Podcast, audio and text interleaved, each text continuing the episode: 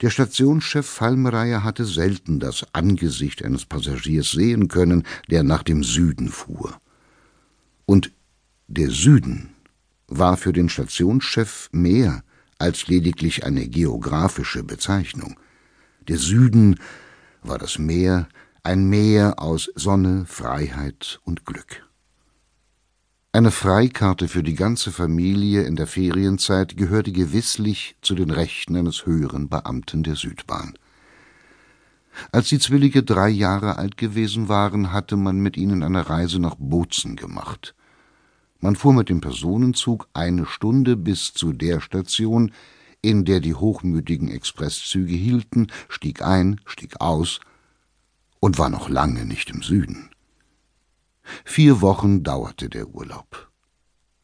Man sah die reichen Menschen der ganzen Welt, und es war, als seien diejenigen, die man gerade sah, zufällig auch die reichsten. Einen Urlaub hatten sie nicht, ihr ganzes Leben war ein einziger Urlaub. Soweit man sah, weit und breit, hatten die reichsten Leute der Welt auch keine Zwillinge, besonders nicht Mädchen. Und überhaupt die reichen Leute waren es erst, die den Süden nach dem Süden brachten. Ein Beamter der Südbahn lebte ständig mitten im Norden. Man fuhr also zurück und begann seinen Dienst von neuem. Der Morseapparat tickte unaufhörlich und der Regen regnete. Fallmereier sah von seinem Schreibtisch auf. Es war fünf Uhr nachmittags obwohl die Sonne noch nicht untergegangen war, dämmerte es bereits, vom Regen kam es. Auf den gläsernen Vorsprung des Perrondachs trommelte der Regen ebenso unaufhörlich, wie der Telegraphenapparat zu ticken pflegte, und es war eine gemütliche, unaufhörliche Zwiesprache der Technik mit der Natur. Die großen bläulichen Quadersteine unter dem Glasdach des Perrons waren trocken, die Schienen aber und zwischen den Schienenpaaren die winzigen Kieselsteine funkelten trotz der Dunkelheit im nassen Zauber des Regens.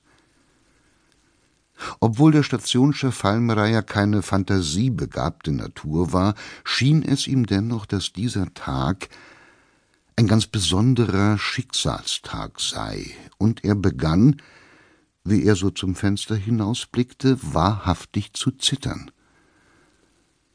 In 36 Minuten erwartete er den Schnellzug nach Meran. In 36 Minuten, so schien es Fallmeier, würde die Nacht vollkommen sein, eine fürchterliche Nacht. Über seiner Kanzlei im ersten Stock tobten die Zwillinge wie gewöhnlich, er hörte ihre trippelnden, kindlichen und dennoch ein wenig brutalen Schritte.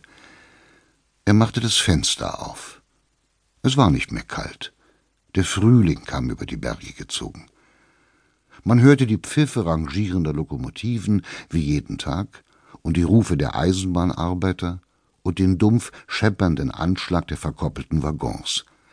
Dennoch hatten heute die Lokomotiven einen besonderen Pfiff. So war es Fallmeier. Er war ein ganz gewöhnlicher Mensch und nichts schien ihm sonderbarer, als dass er an diesem Tage in all den gewohnten, keineswegs überraschenden Geräuschen die unheimliche Stimme eines ungewöhnlichen Schicksals zu vernehmen glaubte. In der Tat aber ereignete sich an diesem Tage die unheimliche Katastrophe, deren Folgen das Leben Adam Fallmeiers vollständig verändern sollten. Der Expresszug hatte schon von B aus eine geringe Verspätung angekündigt. Zwei Minuten bevor er auf der Station L einlaufen sollte, stieß er infolge einer falsch gestellten Weiche auf einen wartenden Lastzug. Die Katastrophe war da. Mit eilig ergriffener und völlig zweckloser Laterne die irgendwo auf dem Bahnsteig gestanden hatte, lief der Stationschef Fallmeier die Schienen entlang dem Schauplatz des Unglücks entgegen.